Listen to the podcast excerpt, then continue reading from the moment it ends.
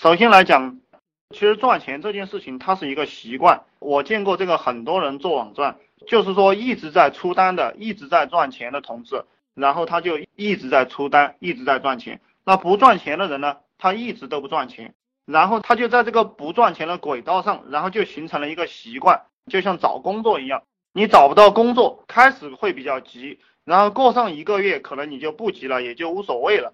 呃，我们很多人生活在这个社会当中，也是同样的一个道理，赚不到钱，然后慢慢慢慢就把不赚不到钱当成了一种习惯，这样下去当然就更加的赚不到钱。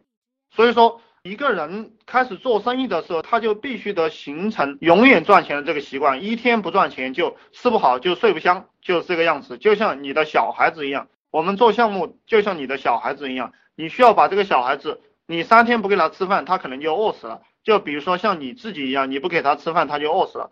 所以说要强迫自己想办法去赚钱。还有一些就是跟这些客户交流的过程当中啊，嗯，然后有的人讲这个不知道怎么样去做，然后成天在那想过来想过去的，然后又没有行动。这对这一个点，我想告诉大家的事情是，先把不动脑的活干好，把不动脑的活干好了，然后我们再去做这个需要大量思考的活。因为你在实践的过程当中，比如说你在五八同城呀、赶集网啊，还有百度贴吧里发帖的时候，你实践了，你碰到了很多问题，然后你才知道怎么样去思考。动手的时候都没有做好的话，成天在那里瞎想，其实你想完了过后，可能又否定掉自己，然后就更加不知道该怎么样去做了。很多人创业不成功就是这样一个点，他一直一直在那想，然后没有去动手，又在不停的否定自己，所以说一年、两年、三年都过去了，还是没有赚到钱。然后大家听到一个点过后就学一招，马上就去用一招。实际上你不需要学那么多，不需要了解很多东西。财富的积累，财富的积累并不是那么难，它是相当快的一个过程。当你把这个思维给完全扭转过来了。如果你在这个打工的这样一个道上，你肯定是赚不到钱的。做任何一个项目，首先要持续。什么叫做持续呢？就比如说我每天写说说，然后包括写文章，每天都要写，然后从来都不间断。比如说看书一样，你就要每天去看，不要情绪化，要一直去看。